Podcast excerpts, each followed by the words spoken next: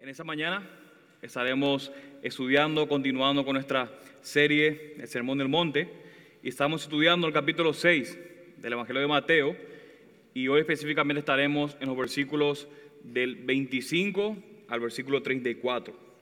Mateo capítulo 6 del versículo 25 al versículo 34. Y antes de entrar de lleno a nuestro texto, probablemente un, un texto sumamente conocido por todos, es importante que consideremos en qué sección y cuál es el contexto de este pasaje. Porque como hemos sabido, muchos hemos sacado o han sacado completamente fuera de contexto este pasaje. Que es importante que podamos ver cuáles son los pasajes anteriores, posteriores, para poder entender bien a qué se refiere Jesús con estas palabras. Y en las últimas semanas hemos empezado a ver la devoción el anhelo que debe tener el creyente a Dios por encima de las posesiones. La adoración que debe tener el creyente por Dios por encima de las riquezas, las posesiones, que Dios debe ser nuestro tesoro y nuestro tesoro no debe estar puesto en las posesiones y en las cosas que nosotros, podemos, que nosotros podamos tener. Y como vimos la semana pasada con el pastor Héctor, el creyente debe tener específicamente a Dios por encima de las riquezas, por encima de las posesiones.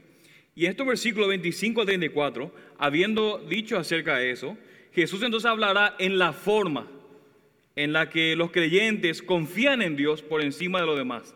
Hemos estado viendo que el creyente debe amar a Dios por encima de eso, encima de las posesiones. Entonces ahora Jesús va a mostrarnos cómo es que el creyente confía en Dios por encima de todas las cosas. Pero cuando empezamos a considerar el mandamiento de confiar en Dios para todas las cosas, de que debemos confiar en Dios plenamente, primordialmente, sobre todas las cosas, debemos admitir que esta es una lucha a la que constantemente nos estamos enfrentando. Todos tenemos una lucha constante de poner a Dios en primer lugar y de ponerme a mí o de las cosas que, que podamos tener. Y esto se debe al simple hecho de que hay muchas cosas en esa vida que nos llevan a la preocupación, que nos llevan al afán, que nos llevan a la ansiedad. Estamos preocupados constantemente por muchas cosas. Por ejemplo, hoy en día vemos, específicamente en este tiempo, a muchos preocupados por la política, afanados y sumamente preocupados por la política y por los acontecimientos actuales en torno a la política y a leyes y cosas demás. Otros pasan su tiempo preocupándose por lo que le va a deparar el futuro, preocupado por qué va a ser de mí en el futuro. Me tiene ansioso, me tiene afanado. O quizás están preocupados por sus familias, si se casarán, si sus hijos serán buenos o incluso si van a tener hijos. Otros están preocupados por sus trabajos, si realmente nos está yendo bien el trabajo o si de hecho podremos encontrar un trabajo, o si de hecho tendrán, podemos tener un trabajo en ese año, constantemente preocupados y afanados por muchas cosas. Y el problema, mis hermanos, con la preocupación es que lo que hace eso, este estar afanado y sumamente preocupado y ansioso por todas estas cosas, es que muestran nuestra incredulidad. Muestra incredulidad de nosotros, porque al final nos hace depender en nosotros mismos y mostramos una vida que al final no es distinta a la del mundo. ¿En qué nos diferenciamos cuando estamos afanados y preocupados por el futuro o por las cosas que podemos tener? En nada ese ser sal y luz que debemos ser, se muestra una y otra vez a través de confiar incondicionalmente y verdaderamente en Dios y no de preocuparnos y afanarnos y estar ansiosos por el futuro. Y esto es específicamente a lo que se refiere Mateo capítulo 6, del 25 al 34. Aquellos que son creyentes, aquellos que son ciudadanos del reino, viven una vida en confianza incondicional y verdadera en Dios. Así que el mundo tiene muchos motivos para preocuparse. Los no creyentes tienen miles de motivos para preocuparse y es real. Y deben preocuparse de hecho, porque lo único que pueden confiar es en ellos mismos o en otras personas o en lo que ellos tienen. Así que deben estar preocupados porque no tienen alguien como nosotros en quien confiar. Pero aquellos de nosotros que estamos en Cristo, que somos creyentes, que somos ciudadanos del reino, tenemos a alguien más grande en quien podemos confiar. De manera que en esa mañana quiero que veamos y consideremos tres cosas mientras estudiamos en nuestro texto de Mateo capítulo 6. En primer lugar, número uno, veremos el mandato que el Señor nos da de no preocuparnos, de no preocuparse, sino de confiar en Dios para todo. En primer lugar, el mandato que el Señor Jesús nos da de que no nos preocupemos, que no nos afanemos, sino que confiemos en Dios para todo. En segundo lugar, quiero que podamos ver cómo podemos y, o cómo debemos confiar en Dios. ¿Cómo es que se hace eso? Y en primer lugar nos muestra que se hace fijándonos, observándonos y centrándonos en la fidelidad de Dios. Y número tres, veremos lo que debemos hacer entonces para mostrar nuestra verdadera confianza en Dios. Y la manera en que mostramos verdadera confianza, dice Mateo, que es buscando su reino y su justicia. Así que en primer lugar, el mandato de Dios de que no se preocupen, sino que confíen en Dios en todo. ¿Cómo hacemos eso? En primer lugar, fijándonos en la fidelidad de Dios. ¿Y cómo entonces se ve reflejado eso? ¿Cómo se ve evidente? Buscando primeramente el reino de Dios y su justicia.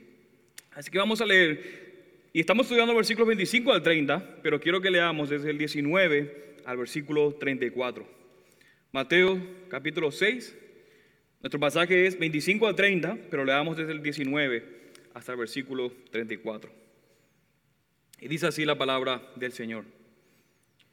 No os acumuléis tesoros en la tierra, donde la polilla y la herrumbe destruyen, y donde ladrones penetran y roban, sino acumulaos tesoros en el cielo, donde ni la polilla ni la herrumbre destruyen, y donde los ladrones no penetran ni roban porque donde esté tu tesoro, allí estará también tu corazón. La lámpara del cuerpo es el ojo. Por eso, si tu ojo está sano, todo tu cuerpo será lleno de luz. Pero si tu ojo está malo, todo tu cuerpo será lleno de oscuridad. Así que si la luz que hay en ti es oscuridad, ¿cuán grande no será la oscuridad? Nadie puede servir a dos señores, porque o aborrecerá a uno y amará al otro, o se apegará a uno y despreciará al otro. No podéis servir a Dios y a las riquezas. Texto. Por eso os digo, después de haber hecho eso, no os preocupéis por vuestra vida, qué comeréis o qué beberéis, ni por vuestro cuerpo, qué vestiréis. ¿No es la vida más que el alimento y el cuerpo más que la ropa? Mirad las aves del cielo, que no siembran, ni ciegan, ni recogen en graneros, y sin embargo, vuestro Padre Celestial las alimenta. ¿No sois vosotros de mucho más valor que ellas? ¿Y quién de vosotros, por ansioso que esté, puede añadir una hora al curso de su vida? Y por la ropa, ¿por qué os preocupáis? Observad cómo crecen los lirios del campo, no trabajan ni hilan. Pero os digo que ni Salomón en toda su gloria se vistió como uno de estos. Y si Dios viste así la hierba del campo, que hoy es y mañana es echada al horno, ¿no hará mucho más por vosotros, hombres de poca fe? Por tanto, no os preocupéis diciendo qué comeremos, o qué beberemos, o con qué nos vestiremos, porque los gentiles buscan ansiosamente todas estas cosas, que vuestro Padre Celestial sabe que necesitáis todas estas cosas, pero buscad primero su reino y su justicia, y todas estas cosas os serán añadidas. Por tanto, no os preocupéis por el día de mañana, porque el día de mañana se cuidará de sí mismo. Básele a cada uno sus propios problemas. Vamos a orar. Padre Celestial, reconocemos, Dios, que corremos constantemente o a veces por todos lados, uno por aquí y por allá, Señor, preocupados y ansiosos. Y que a veces, Señor, de hecho, olvidamos exactamente por qué es que hacemos lo que hacemos, Señor. Olvidamos que tú te preocupas, Señor, por las aves y que viste, Señor, aún los lirios del campo. De manera, Señor, que en esa mañana te pedimos que tu Espíritu, Señor, pueda abrir nuestros ojos para que podamos ver, Señor, lo que es verdadero, lo que es correcto, Señor, y lo que es bueno en tu palabra. Te pedimos todo eso en el nombre de tu Hijo. Amén. Amén. Amén. Así que en primer lugar, nuestro primer punto, no debemos preocuparnos por nuestra vida sino que debemos confiar en Dios en todo. Y fíjense ahí en el pasaje, ese mandato, porque es un mandato de no preocuparnos, de que no nos preocupemos, no estemos ansiosos, lo vemos tres veces en nuestro texto. Tres veces el Señor enfatiza que no nos preocupemos. En el versículo 25, en el 31 y en el 34. Es importante cuando vemos una repetición así en un discurso. Está haciendo el Señor un énfasis. Y noten que el versículo 25 comienza con la frase, no os preocupéis o no estés ansioso. Y como dijimos al comienzo, para que podamos entender ese mandato de que no nos preocupemos, de que no, no estemos ansiosos, debemos notar y volver atrás a los versículos 19 al 24. Y hemos visto con el pastor Héctor que en estos versículos anteriores hay como dos opciones diferentes que se, que se ponen o se colocan una contra la otra. Y básicamente las dos opciones son ir tras las riquezas y tener una mentalidad centrada en las cosas del mundo, la primera opción, o la segunda opción es luchar por servir a Dios y tener una mentalidad centrada en las cosas de Dios. O ver aquí o tienes allá. Tienes dos opciones para vivir. Así que bajo ese contexto de que tenemos dos opciones nada más, que tenemos entonces el versículo 25. Por eso el texto comienza, por eso os digo, ya que tienen estas dos opciones, por esa razón, conecta con el versículo 24. Y hemos visto obviamente que cuando se da la opción en el versículo 24 entre Dios o las posesiones, obviamente que se nos llama que debemos a Dios por encima de las posesiones y por encima de la riqueza. Pero mis hermanos, la idea no es que nosotros no podemos poseer cosas. La idea no es que nosotros no podemos tener riqueza o posesiones, sino que el punto es, en este texto, es que estas cosas no deberían ser más importantes que Dios. Ese es el punto del texto, que estas cosas no deben ser más importantes que Dios, porque Dios quiere que nuestra esperanza, que nuestro gozo estén plenamente puestas en Dios y no en nuestras posesiones, no en nuestras riquezas, que de hecho solamente obtenemos por un periodo corto de tiempo mientras estamos en la tierra. De manera que una vez que nosotros podemos entender que nuestras vidas deben estar centradas en Dios en lugar de otras cosas, y decimos amén a eso, que queremos realmente que nuestras vidas estén centradas en Dios y no en otras cosas, entonces nuestro texto nos empieza a decir cómo debemos vivir así. Una vez que hemos dicho sí, amén, quiero que mi vida esté centrada y debe estar por encima, Dios debe estar por encima de mis cosas, entonces ahora nos dicen, ¿cómo deben vivir? Y Jesús nos dice, vivan entonces, si esta realidad es así, si su, vista está puesta en Dios por encima de las posesiones, vivan entonces sin preocupaciones o sin ansiedad. No tiene versículo 25. Por eso os digo, no os preocupéis por vuestra vida. Versículo 31. Por tanto, no os preocupéis diciendo qué comeremos o qué beberemos o con qué nos vestiremos Versículo 34. Por tanto, no os preocupéis por el día de mañana, porque el día de mañana se cuidará de sí mismo. Otra vez Jesús hace hincapié enfáticamente en que no debemos preocuparnos por el futuro. No debemos preocuparnos ni ponernos ansiosos por el futuro. Y ahora, mis hermanos, es importante que que repita eso y, se ha repetido varias veces. Pastor Feliz en un sermón dijo que vayan y vuelvan a los, sermones anteriores, porque ahí enfatizamos muchas veces esto. Este pasaje no significa, no está diciendo que debemos ser perezosos y no trabajar. No es a eso que está refiriendo el pasaje, que no debemos hacer nada, debemos ser perezosos y no trabajar. Tal vez alguien salga diciendo, bueno, como dice el texto, Dios se ocupará de todas nuestras necesidades, así que no necesito trabajar, puedo estar tranquilo, no necesito hacer nada. Y este pensamiento obviamente se opone directamente a lo que dice 2 Tesalonicenses capítulo 3, versículo 10. Si alguno no quiere trabajar, que tampoco coma. Así que la Biblia no se está contradiciendo en ese sentido. No es a eso que se está refiriendo. Tampoco el texto está diciendo que debemos descuidar cualquier tarea que tengamos en nuestra vida o que descuidemos las responsabilidades que tenemos. Jesús no está tomando una actitud de como que a quién le importa debo vivir una vida de que no me importa nada las cosas. De hecho, hay un tipo de preocupación que es buena, un tipo de preocupación que es sana y que deben tener los creyentes. Por ejemplo, debemos preocuparnos por el estado de nuestro corazón, debemos preocuparnos por las incesantes tentaciones que tenemos. Es algo legítimo, buenas preocupaciones que podemos tener. Pero lo que nuestro texto está diciendo y está defendiendo es que no podemos dejar que la preocupación, la ansiedad o la, el afán nos consuma. No podemos dejar que esa preocupación, que esta ansiedad nos consuma. Porque hay algunas personas que se preocupan tanto y se afanan tanto en su vida, aún se afanan por cada decisión que tienen que tomar y por cada posible resultado que puede salir de esa decisión que tome, que esto le empieza a consumir completamente. Están completamente consumidos por el afán y la ansiedad. Así que el punto del texto, mis hermanos, es que ninguno de nosotros sabemos realmente lo que sucederá mañana, qué es lo que pasará. Por tanto, no debemos preocuparnos y dejar que la preocupación y que la ansiedad de lo que pueda pasar o pasará nos consuma. Es a eso que está apuntando el texto. No sean consumidos por la ansiedad, porque tú no sabes lo que puede pasar mañana. Porque al final esa preocupación, esa ansiedad, ese afán, lo que al final hace es mostrar que lo que nosotros tenemos o que ese mundo es todo lo que hay.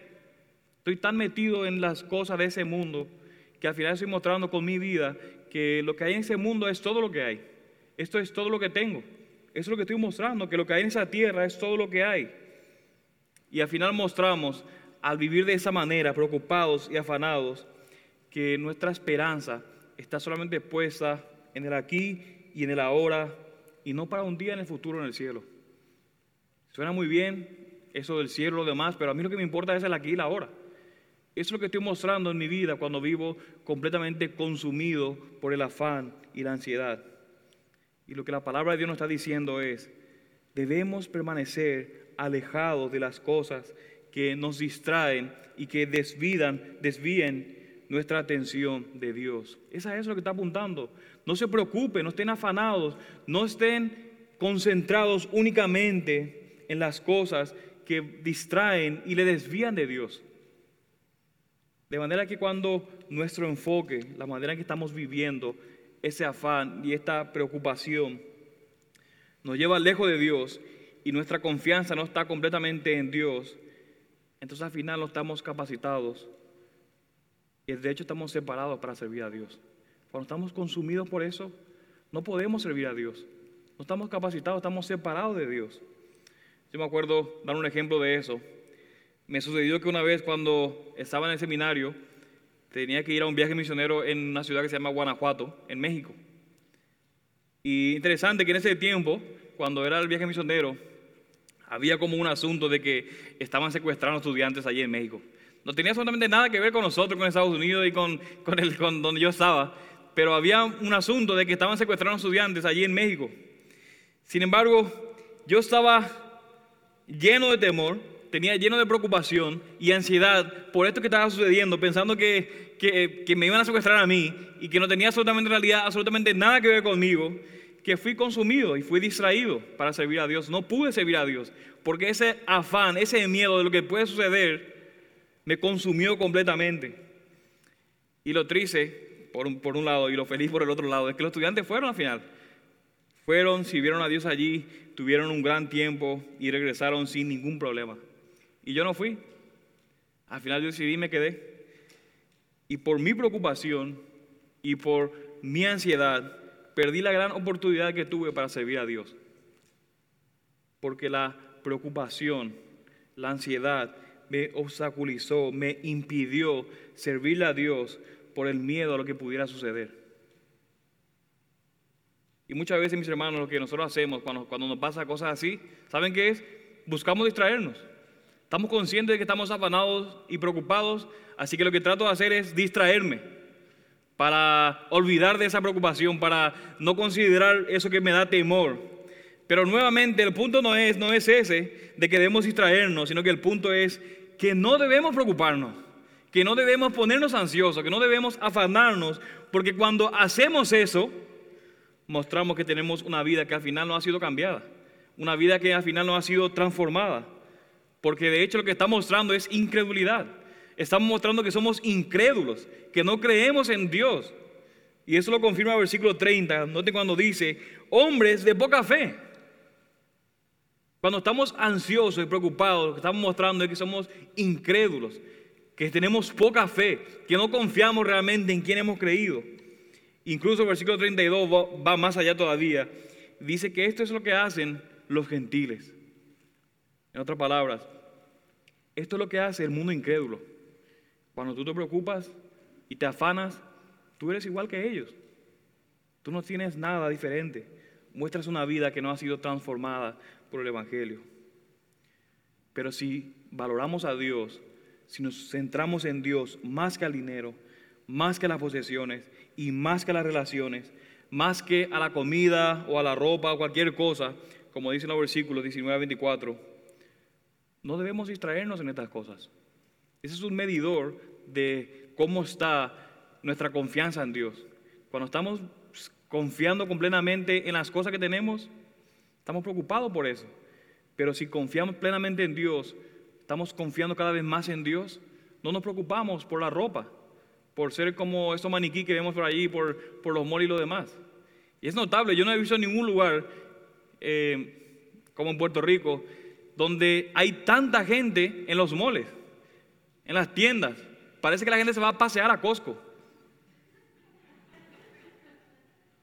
Están afanados y preocupados por las cosas que debo tener en lo demás. Yo no sé ni si compran o no. Que podemos ver claramente que nuestra mentalidad está centrada en lo que nosotros podemos tener, preocupados por lo que puede pasar. Y aquí estamos acostumbrados a tener como un modo de sobrevivencia en el que puede venir un huracán. Así que yo estoy completamente afanado. Ya empieza a venir cada vez estos meses, empiezo a comprar tal, tal de cosas porque me preocupa. Estoy afanado por lo que va a venir. Y me consume ese temor y al final me impide servir a Dios por eso me impide estar centrado en Dios porque estoy afanado y preocupado por lo que puede venir. Pero cuando nuestro enfoque está en Dios, entonces podemos vivir como lo hizo el apóstol Pablo en Filipenses capítulo 4, versículo 11 y 12. Mira lo que dice. Dice el apóstol Pablo, he aprendido a contentarme cualquiera que sea mi situación. Sé vivir en pobreza, sé vivir en prosperidad y en todo y por todo he aprendido secreto, tanto de estar saciado como de tener hambre, de tener abundancia como de sufrir necesidad. Noten que el apóstol dice, cualquiera que sea mi situación, ya sea enfermedad, salud, pobreza o riqueza. Y noten que el pasaje dice, no es que él estuvo bien, en todo, en todo momento estuvo bien en esos tiempos. No es que está diciendo que siempre estuvo próspero sino que él dijo que supo contentarse, supo vivir sin ansiedad, aun cuando era pobre y aun cuando tenía, cuando tenía necesidad, aun cuando estaba enfermo y aun cuando tenía cosas. Así que el pasaje no está diciendo que tú vas a tener todas las cosas confiando en Dios, sino que vas a poder aprender a confiar en Dios y vivir una vida de gozo, aun cuando te encuentres en una situación como esa.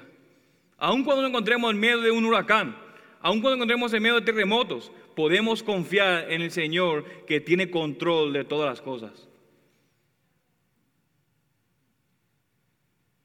Cualquiera que sea la situación en la que nos encontremos en la vida, el apóstol Pablo nos dice que podemos confiar en Dios.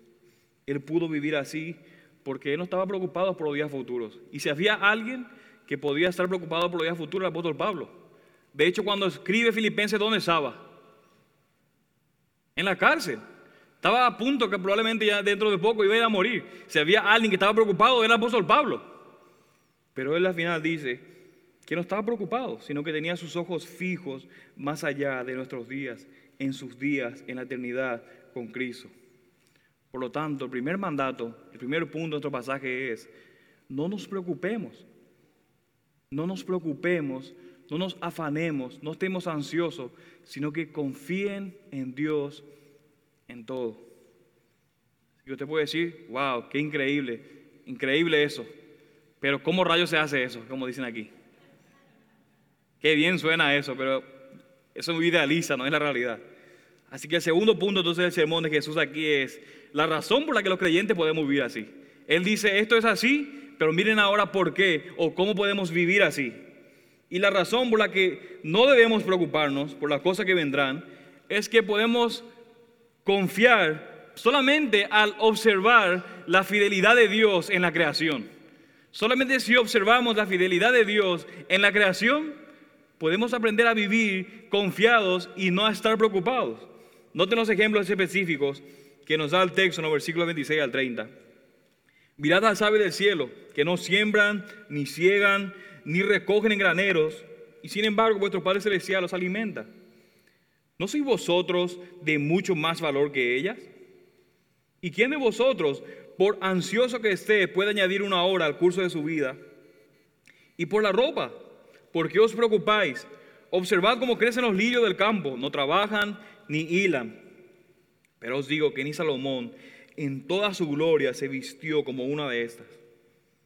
Y si Dios viste así la hierba del campo, que hoy es y mañana es echada al horno, ¿no hará mucho más por vosotros, hombres de poca fe? De manera que lo primero que hace Jesús aquí es, nos manda que miren y observen las aves, a los pájaros. ¿Alguien ha observado una vez pájaros, aves? Yo no, nunca. No lo he hecho. Porque damos por sentado las cosas. Nos damos cuenta de la creación de Dios, que ni siquiera nos fijamos en esos pequeños detalles. Porque Jesús está utilizando justamente los, los, detalles que más ignoramos para que podamos ver la gran fidelidad de Dios en lo insignificante. Y podemos imaginarnos allí a Jesús dando su sermón parado allí en la montaña, en el monte, diciéndole a los que le estaban escuchando, a sus discípulos y a los demás, vienen arriba y vean los, los pájaros que estaban ahí volando por encima de ellos. Observen esos pájaros. Y cuando observamos los pájaros y observamos el versículo 26, podemos ver algo sumamente obvio. Hay millones y millones de aves que en general están sanas y felices. Yo no sé si usted ha visto una vez, pero yo no he visto ningún pájaro que padece hipertensión, ningún, ninguno padece, padece enfermedad relacionada con el estrés y ciertamente no he visto ninguno preocupado. ustedes sí? De hecho, no le preocupa nada porque me despierta la mañana cuando sonando, cantando allí. No están para nada preocupados. Dios los cuida, aunque a diferencia de nosotros, ellos ni siquiera siembran ni cosechan. Ni siquiera tienen una manera mecánica de cómo buscar y cómo recolectar su comida. Y si Dios lo cuida a ellos, Él nos cuidará a nosotros. Ese es el mensaje obvio de este pasaje. Si Dios cuida a estos pájaros que ni siquiera siembran y ni hacen nada, ni cosechan, no tienen algo, algo productivo como una manera mecánica, ¿cuánto más a nosotros? Pero también es importante ver lo que Jesús no está diciendo en este pasaje. No nos está llamando otra vez a la pereza. No está llamando a que seamos perezosos. Porque los pájaros mismos, aunque no siembran ni cosechan, no tienen una manera mecánica de hacer las cosas, se preparan instintivamente para el futuro. De hecho, dicen algunos que ninguna criatura trabaja más duro que los pájaros. Y el ejemplo de los pájaros, mis hermanos, tampoco nos está, enseñando que si confiamos en Dios, cada día va a ser increíble como vuelo de pájaro. Nos está enseñando eso el pasaje. Hay pájaros que a veces se mueren de hambre, que a veces son devorados por depredadores, y ciertamente los pájaros mueren en poco tiempo. La idea central de este pasaje es que las aves están demostrando o demuestran el cuidado de Dios por una creación inferior, por así decirlo, y nosotros seres humanos, que somos una creación más elevada, por así decirlo, podemos estar seguros del cuidado de Dios. Ese es el punto de Jesús.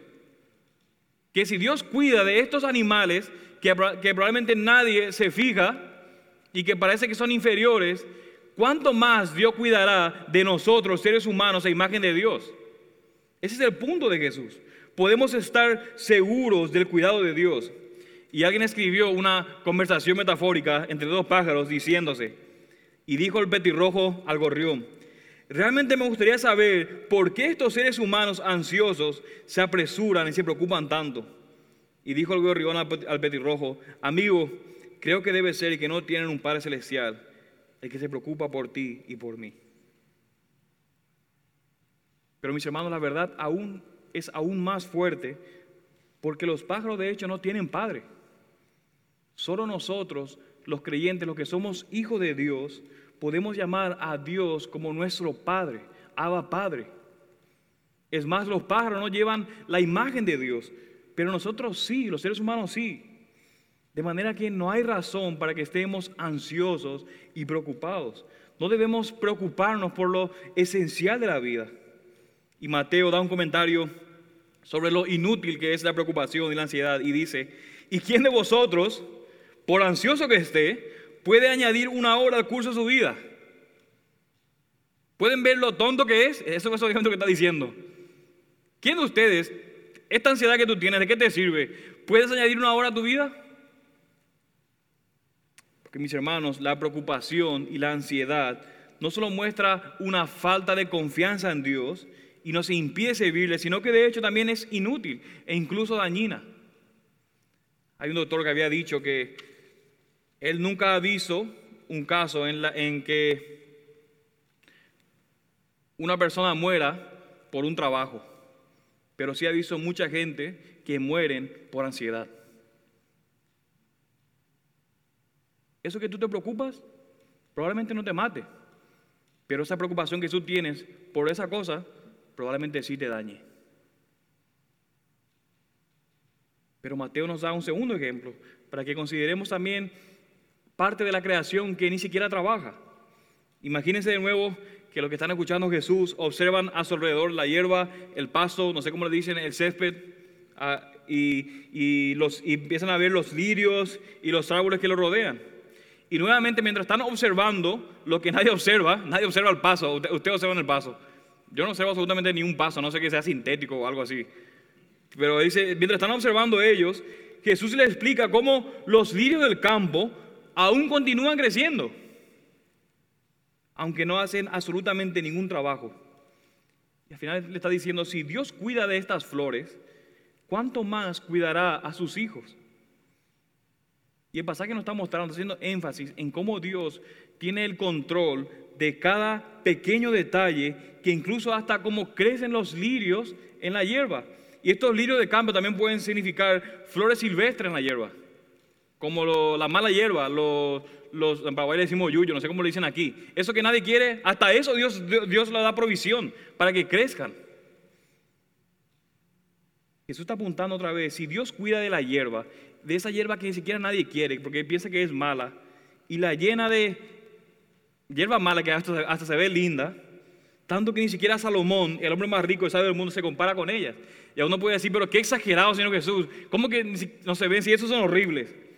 Pero hay un estudio que dice que si tú miras como con microscopio estas hierbas malas que usted lo pisa y lo, arrancan, pueden ver la belleza de esa flor, que aún ni siquiera Salomón se puede comparar ni siquiera en detalle por la belleza de estas flores silvestres. Así que ya que Dios cuida de las flores, flores inanimadas, que no pueden razonar, ni siquiera trabajan, ¿cuánto más Dios se preocupará por nosotros? su creación dotada, a quien da repetidamente su presencia inmediata y viva. ¿Cuánto más Dios va a preocupar por nosotros? Y miren lo que dice Lutero de manera chistosa. Parece que las flores se quedan ahí y nos hacen sonrojar o poner nerviosos y se convierten en nuestros maestros. Gracias, flores, a ustedes que van a ser devoradas por las vacas. Dios los ha exaltado mucho para que se conviertan en nuestros maestros. Y muchos de nosotros podemos pensar y, decir, wow, increíble cómo el Señor sostiene la creación y hace que la, creación y hace que la crezca, que crezca la hierba y eh, anunciamos lo que es la provisión de Dios y decimos, wow, qué increíble cómo Dios tiene control de todas las cosas, predestina las cosas, tiene elección y empezamos a decir todas las palabras teológicas que existen. Sin embargo, ¿por qué a menudo vivimos como si esas cosas fueran toda la vida? Como si nuestras posesiones fueran toda la vida. Suena muy bien hablar en cristianés, como dice el pastor Félix, y dar todas esas, palabrotas allí, palabras lindas de la provisión de Dios, y cantar estas canciones y escribir, pero nuestra vida contradice completamente lo que yo estoy cantando y diciendo, al preocuparme por pequeñas cosas insignificantes para Dios. Pero mis hermanos, el punto es, si el Señor se toma el tiempo para proveer para las cosas insignificantes y sin importancia, ¿cuánto más proveerá para sus hijos a quienes conoce y ama?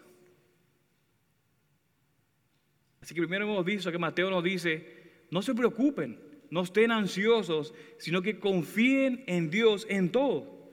¿Cómo podemos hacer eso? Observa la fidelidad de Dios en la creación. Observa cómo Dios hace las cosas para que, Él tiene provisión de todo. De manera que podamos dejar de preocuparnos, porque la ansiedad es inútil. Y la pregunta todavía más todavía, bueno, estoy observando la fidelidad, qué, qué bien. ¿Cómo rayos entonces lo vivo en la vida diaria? Porque yo no me voy a fijar, no voy a estar viviendo todo el tiempo observando las flores y los pájaros ahora. ¿Cómo se ve en la vida diaria eso? ¿Cómo podemos tener verdadera confianza en Dios? Así que aquí está otro punto 3 en nuestro sermón. Mostramos nuestra confianza en Dios buscando su reino y su justicia. ¿Cómo puedes vivir eso? ¿Cómo puedes vivir este mandamiento? ¿Y cómo puedes hacer, hacerlo vivo? Eso que tú crees acerca de la fidelidad de Dios. Dice el versículo 33. Buscad primeramente su reino y su justicia y todas estas cosas os serán añadidas. Y todas estas cosas son comer, vestir y beber. No son todas las cosas que ustedes se imaginan. Repite como cuatro veces para que todas estas cosas, comer, beber y de hecho alguien dice la trinidad del materialismo. Dice, buscar primero el reino y su justicia y todas estas cosas que a usted le preocupan tanto, las posesiones y lo demás, os serán añadidas. Pero vamos a entender qué significa eso. Y marquen allí, buscad primero, márquenlo, enciérrenlo, rayenlo, porque es notable que allí está, a los que le gusta la gramática, está en imperativo presente. ¿Y qué significa eso? Significa que debemos estar en una búsqueda continua del reino y la justicia de Dios. Eso es lo que está diciendo cuando dice buscad. Buscad el reino, buscad primero su reino. Está diciendo que debemos buscar de manera continua, continuamente. Debemos de una búsqueda continua del reino y la justicia de Dios. Entonces te voy a preguntar, ¿qué entonces es el reino de Dios? Y alguien ha dicho de esta manera, el reino de Dios es el pueblo de Dios en el lugar de Dios, viviendo bajo el gobierno y el reinado de Dios. El reino de Dios es el pueblo de Dios, los que han creído en Cristo, en el lugar de Dios, viviendo bajo el gobierno y el reinado de Dios. De manera que los creyentes, estos ciudadanos del reino, que como el pueblo de Dios, estamos llamados y diseñados a someternos a su voluntad y no a la nuestra. Esto es lo que está diciendo. Debemos someternos a su voluntad y no a la nuestra. Como ciudadanos de ese reino deberíamos desear confiar en Él y servirle a Él más que confiar en nosotros mismos o en otras cosas o preocuparnos por el futuro. Es lo que está diciendo. Que debemos estar centrados, estar queriendo vivir bajo la voluntad de Dios y no bajo la, bajo la nuestra.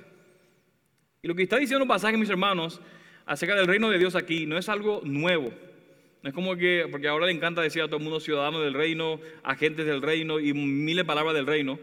Jesús no está trayendo nada nuevo aquí, sino que Él básicamente lo que está diciendo aquí es, busquen lo que se supone que siempre tuvo que hacer mi pueblo. Eso es lo que está diciendo.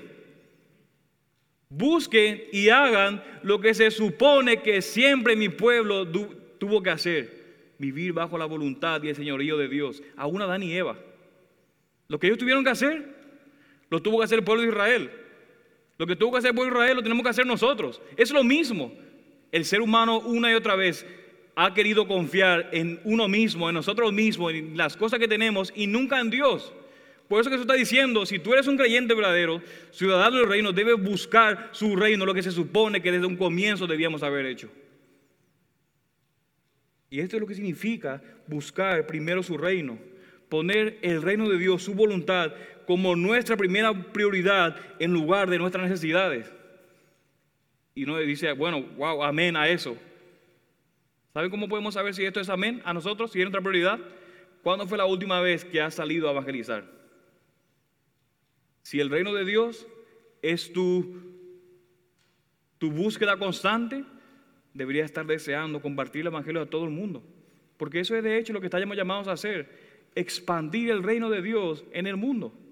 ¿Y cómo lo hacemos? Trayendo ciudadanos del reino, comunicándole y compartiendo el mensaje del evangelio. Y hacemos esto primeramente buscando entrar en el reino a través de Cristo. Tenemos que entrar primero en el reino a través de la obra de Cristo y someter nuestras vidas a Dios anunciando la noticia de la venida del reino de Dios a través de Cristo. Por eso es que el versículo 24 dice que no podemos servir a Dios y a las riquezas o a las posesiones. No lo puedes hacer al mismo tiempo. No puedes buscar su reino y al mismo tiempo estar preocupado por tus posesiones y por todas estas cosas. Pero cuando ponemos nuestra confianza en Dios para todas nuestras necesidades, lo que estamos haciendo es mostrando al mundo que somos parte del reino de Dios.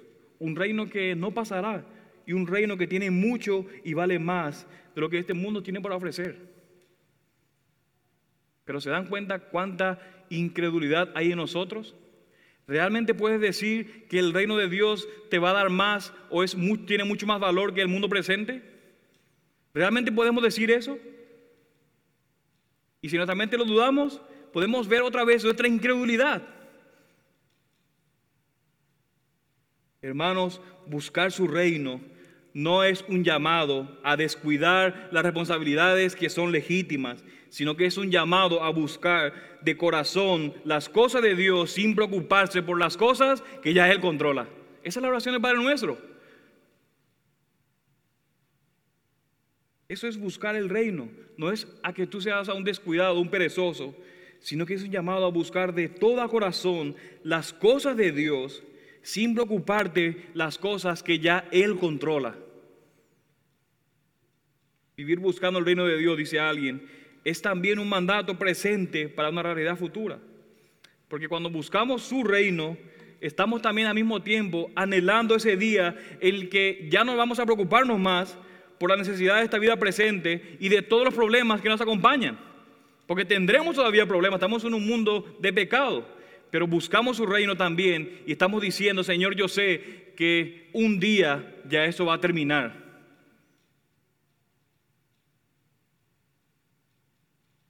Cuando buscamos su reino, cuando buscamos su justicia, su rectitud, también lo hacemos cuando buscamos vivir una vida que sea santa e impura.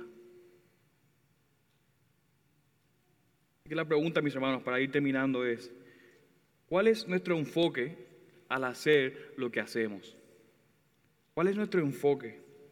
¿En dónde está mi enfoque? ¿Dónde está mi verdadera confianza? Porque una vez, hermanos, que podamos vivir así, una vez que empecemos a vivir buscando continuamente su reino y su justicia, ¿saben qué va a pasar? Podremos decir, como el apóstol Pablo, que hemos aprendido a tener contentamiento en cualquiera que sea mi circunstancia, ya sea humilde o abundantes. Eso es lo que va a suceder.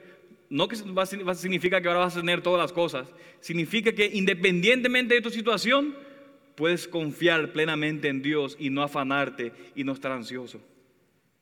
Una vez que vivamos con esta visión del reino, seremos capaces de vivir vida que no estén consumidas por la preocupación, por estas cosas del mundo, y podremos vivir confiando en que Dios se encargará de todas nuestras necesidades. De manera que cuando buscamos su reino y su justicia, entonces, como dice el versículo, Todas estas cosas os serán añadidas. En otras palabras, nuestro Padre Celestial conoce todas nuestras necesidades. Dios conoce cuáles son tus necesidades y mis necesidades y Él se va a ocupar de ellas. Ya sea comida, ropa, fuerzas o, en un momento de debilidad. Dios lo sabe y Dios va a proveer de manera que le traiga mayor gloria a Él. Si eso significa humillarme, ¿Significa que me va a llevar más a Dios? Amén, gloria a Dios. Puedo confiar en que Dios tiene control de mi situación. Dios va a proveer todas estas cosas de una manera que le traiga más gloria a Él. Así que alguien puede estar preguntando en esta mañana, grandioso pastor, ¿significa eso que cuando busquemos su reino nunca más volveremos a estar preocupados y ansiosos? No necesariamente. No necesariamente. Al igual, mis hermanos, que con cualquier otro pecado, no desaparecerá por completo hasta que nuestra vida termine. Todavía hay pecado que mora a nosotros. El pecado no va a desaparecer por completo todavía hasta que Cristo venga o nosotros seamos llevados a Él.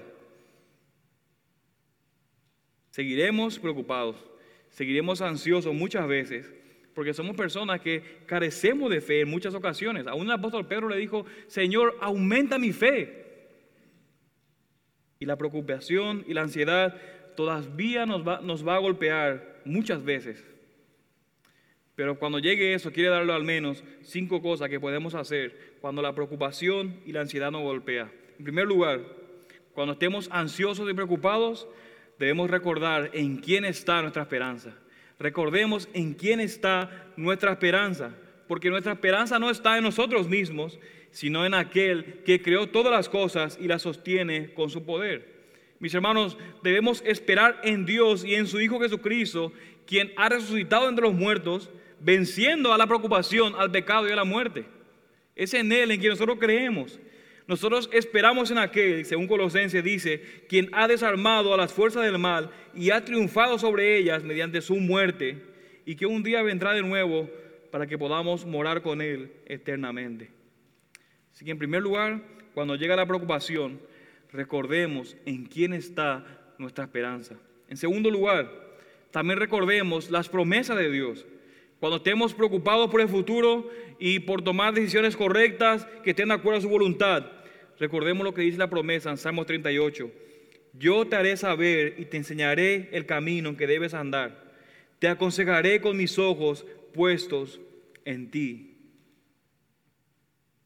Cuando estemos preocupados por nuestras necesidades, recordemos y meditemos en la promesa de Filipenses, capítulo 4, versículo 19 y mi Dios proveerá todas vuestras necesidades conforme a sus riquezas en gloria en Cristo Jesús. De manera, mis hermanos, cuando la preocupación y la ansiedad nos llega, recordemos la promesa de Dios y confiemos en que Él cumplirá sus promesas. Pero por eso es importante asimilar la palabra de Dios, porque si tú no te sabes las promesas, ¿qué promesas te vas a agarrar cuando llegue la ansiedad? Necesitamos estudiar y meditar en la palabra de Dios para cuando llegue la preocupación podamos predicar a nuestras almas y recordar a nuestras almas las promesas de Dios. En tercer lugar, también recordemos la fidelidad pasada de Dios. Porque más de uno puede decir, y, todos deberían decirlo, pero algunos no lo creen, si hoy vivimos, ¿saben por qué? Es gracias a su gracia. Si hoy estamos, es gracias a la gracia de Dios. Y muchos, muchos de nosotros también pudiéramos pensar, en tiempos difíciles, sumamente difíciles en el que hemos pasado. ¿Alguien puede recordar un momento difícil en que ha pasado? ¿Sí? Sin embargo, todavía estamos aquí hoy. Todavía seguimos aquí. De manera que cuando la preocupación nos golpee, debemos recordar la fidelidad de Dios durante esos tiempos pasados. Dios ha sido fiel y Dios seguirá siendo fiel en el futuro. Y más importante, recordemos cuando llega la preocupación, cuando Dios nos llamó a nosotros a salir de la tiniebla y alumbró nuestros corazones y nos trajo a Él. Recuerden, recuerden eso. ¿Pueden recordar exactamente cuándo fuiste salvo de tus pecados? ¿O el tiempo? ¿Puedes recordarlo? Si Dios fue fiel para traernos a sí mismo cuando nosotros no teníamos absolutamente ninguna esperanza, Dios seguirá siendo fiel cuando tengamos dificultades y preocupaciones en el día de hoy. Así que recordemos esos tiempos pasados en el que dudamos o que teníamos ciertas situaciones difíciles y circunstancias, pero la fidelidad de Dios siguió mostrando a nuestras vidas a pesar de nuestras dudas y preocupaciones. Así que otra vez, número tres, recordemos la fidelidad pasada de Dios. En cuarto lugar, recordemos el amor que Dios tiene para sus hijos. Recordemos el amor de Dios. Romanos 5.8 dice, pero Dios demuestra su amor para con nosotros en que siendo aún pecadores, Cristo murió por nosotros. Entonces, mucho más, habiendo sido ahora justificados por su sangre, seremos salvos de la ira de Dios por medio de él. Aquellos de nosotros que hemos confiado en Cristo, hemos sido salvados de la ira de Dios que nosotros no merecíamos. Y esto se debe únicamente por el amor de nuestro buen Padre. Mis hermanos, si Dios nos ha amado lo suficiente como para salvarnos, escuchen esto, si Dios nos ha amado lo suficiente como para salvarnos, ¿cuánto más no deberíamos preocuparnos para que Él provea por nuestras necesidades? Si Dios proveyó salvación en tu vida cuando no te merecías y te merecías la ira de Dios, ¿cuánto más no debemos preocuparnos que Dios provea para nuestras necesidades. ¿Cuánto más no debemos preocuparnos por esta corta vida cuando Dios nos ha amado lo suficiente para traernos hacia Él mismo para toda la eternidad? Y por último, recordemos cuál es nuestro último futuro. Lo que nos preocupa o nos pone ansiosos, déjeme decirle, pronto va a pasar. Porque esa vida, mis hermanos, no es todo lo que hay.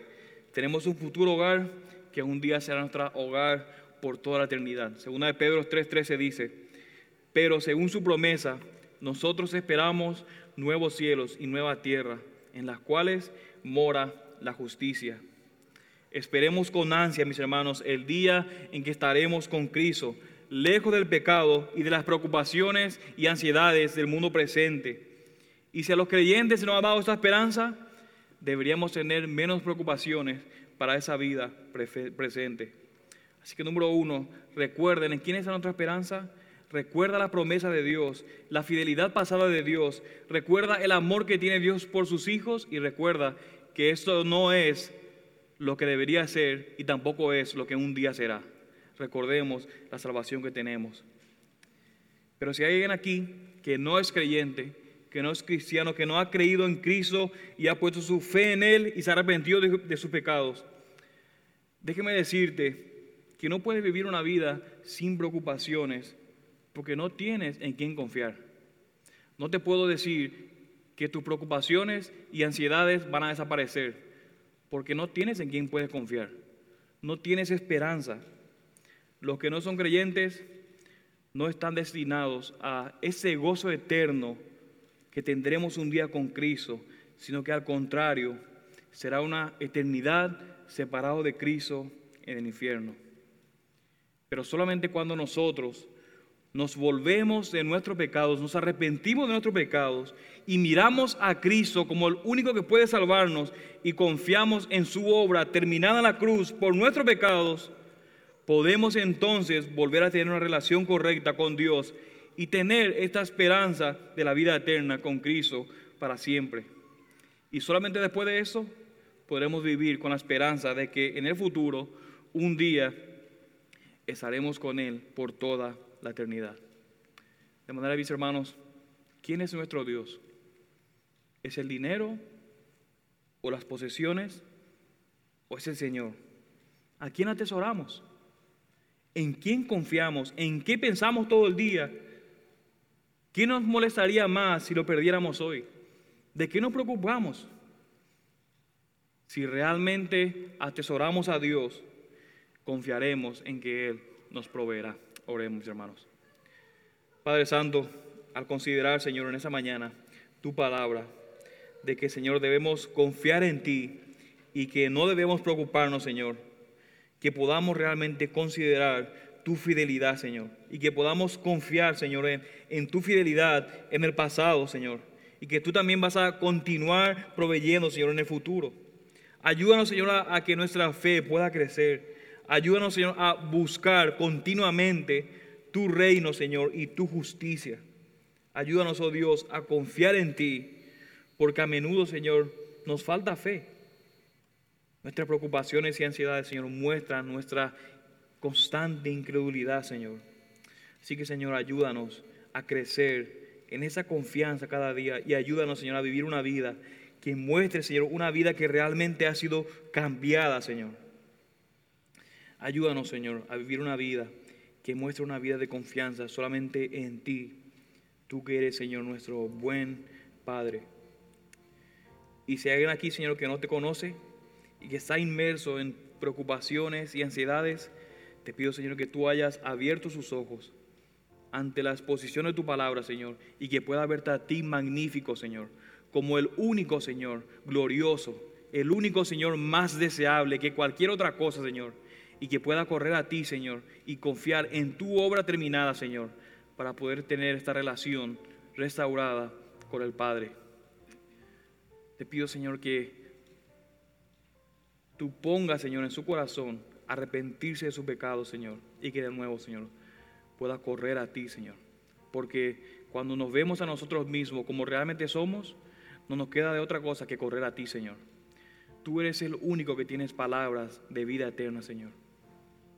A cada uno de nosotros, Señor, que aun cuando nuestros corazones han sido expuestos, Señor, por la incredulidad que mostramos, por mostrar constantemente al mundo que vivimos una vida que no ha sido cambiada, Señor. Corremos a ti en esa mañana, Señor. Corremos a ti en esa mañana, Señor. Nuestro verdadero refugio, nuestra verdadera esperanza. Y que, Señor, podamos confiar en ti para todas las cosas, Señor. Porque tú eres, Señor, nuestro buen, buen Padre. Y en el nombre de tu Hijo es que te pedimos todas estas cosas. Amén.